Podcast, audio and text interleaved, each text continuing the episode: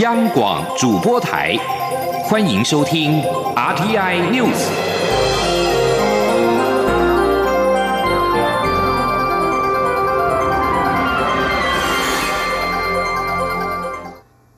各位好，我是李自立，欢迎收听这一节央广主播台提供给您的 RTI News。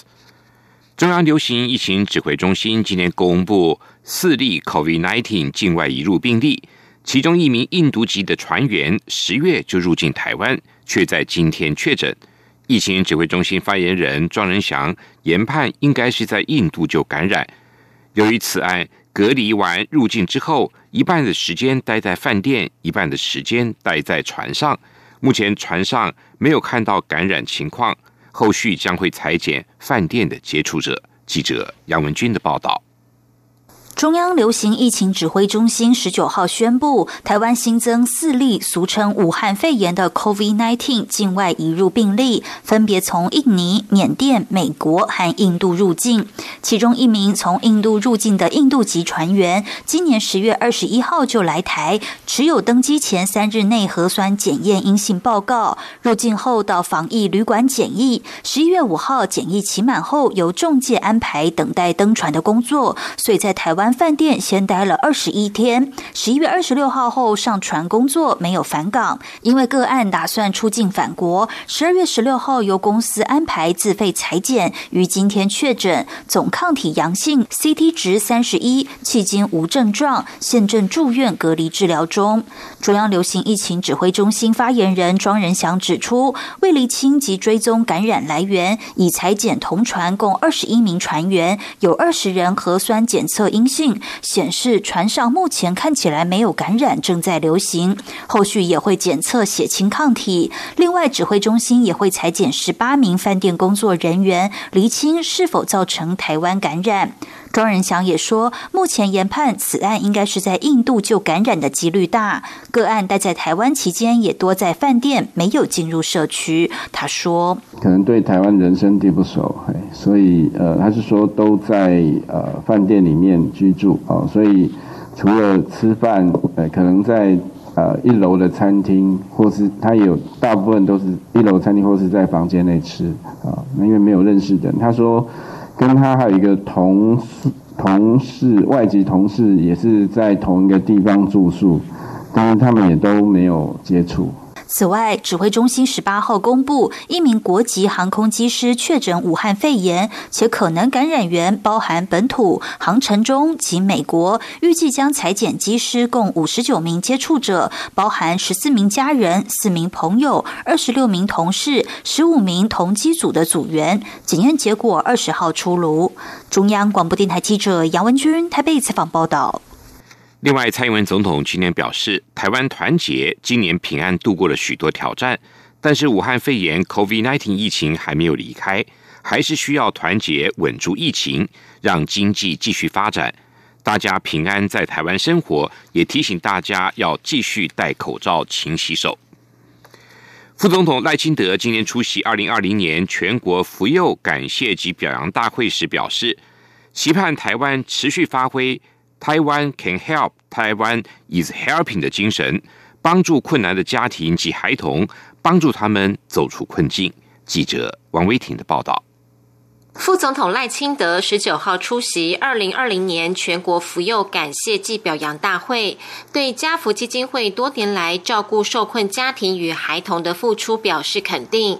赖清德推崇每一位领养者和捐赠者的爱心，并说如果没有大家秉持幼无幼以及人之幼的爱心，家福也很难推动这样的爱心伟大事业。赖清德表示，蔡英文总统推动的台湾 Can Help 的精神，在防疫过程中表露无遗。一如家福常年对弱势家庭与孩童的付出，他希望台湾社会能够继续发挥台湾 Can Help and Taiwan is Helping 的精神。赖清德说：“那目前啊，蔡英文总统也在推动一种台湾精神。什么台湾精神呢？就是台湾 Can Help。” Taiwan is helping，这样的一个精神，在这一次的武汉肺炎防疫工作当中，充分展露无遗。那其实台湾社会的爱心，其实也在一次又一次国外有灾情的时候展现出来，但是家福基金会这个是持续性的，啊，有目标性的，啊，集结国内的力量，帮助国外的孩子。我相信呢，我们也赢得啊国际社会的肯定。另外，赖清德日前到云林虎尾酿酒醋生活园区参访时，购买了两支台湾米酿威士忌，被爆料结账时打总统府统编，引发讨论。总统府发言人古勒斯尤达卡回应，赖清德下乡考察，购买地方特产作为馈赠外宾公务使用，均依照各级政府机关特别费之用规定办理，并非作为私用。赖清德今天出席家福基金会活动时，也被媒体询问此一风波，但是赖清德并未回应。中央广播电台记者王威婷采访报道。中国时报报道，港生来台就读相关申请在十八号截止，但陆委会驻港办处理港生来台就学的海华服务基金无法消化送件的港生大排长龙，无法及时送件。对此，大陆委员会今天澄清。香港办事处人员已经尽量安排，也针对紧急案件加开时段特别处理。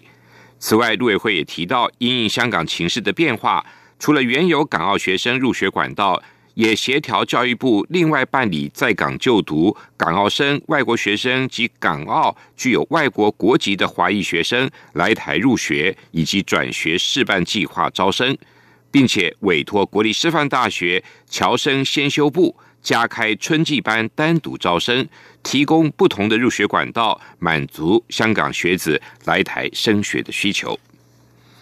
媒体报道，中共军机频频侵扰台湾附近的空域，增加空军的勤务负担。花莲、屏东、新竹等县市政府已经取消明年二零二一年元旦迎曙光活动有关战机冲场的部分。空军今天说明。为了维护领空安全，空军将专注战训、战务本部，以及因此婉拒了各县市的邀请。媒体报道，花莲县近七年所举行的元旦 F 十六迎曙光，新竹市近三年举办的元旦升旗也有战机冲场。屏东县今年也首度跟国防部合作，以五架 IDF 战斗机排成大雁队形，凌空飞跃垦丁龙盘草原。不过，军方近日已经通知三个县市取消了明年元旦的战机冲场的活动。美国国务院今天表示，即将卸任的美国川普政府打算关闭美国在俄罗斯最后仅存的两处领事馆。美国新总统当选人拜登正准备明年一月二十号宣誓就职，而目前日俄美俄关系也正升高了紧张情势。美国国务院则在今天发表声明，关闭驻俄罗斯两处领事馆是因为安全考量。同时，在 COVID-19 疫情引爆之后，领事馆的业务量也已经缩减。声明还表示，美国国务卿蓬佩奥在和驻俄罗斯大使苏利文自商之后，决定这一项关闭两处领事馆的行动。根据美国有线电视新闻网 CNN 引述国务院。十二月十号送达国会的信函指出，美国将关闭海参崴的领事馆，并且暂停乌拉山区叶卡捷琳堡美国领事馆的运作。世界卫生组织 （WHO） 及合作伙伴十八号表示，贫穷国家将透过一个确保公平取得的机制，在明年初获得俗称武汉肺炎的 COVID-19 疫苗。由世卫组织、全球疫苗以及预防注射联盟和流行病防范创新联盟合作推动的 COVAX 机制，已经确定在二零二一年底之前将会取得二十亿剂的 COVID-19 疫苗。包括美国、英国等国家已经展开疫苗的接种计划，是打美国药厂辉瑞跟德国生技公司 BNT 所生产的疫苗。另外，美国食品。及药物管理局 FDA 在十八号批准了莫德纳生技公司研发的 COVID-19 疫苗紧急使用权，为六百万剂的疫苗运到全美各地施打铺路。COVAX 机制取得的二十亿剂美疫苗中，并不包括上述两种已经核准使用的疫苗。不过，世卫组织表示，也正在跟这两家公司进行洽谈。以上新闻由李思利。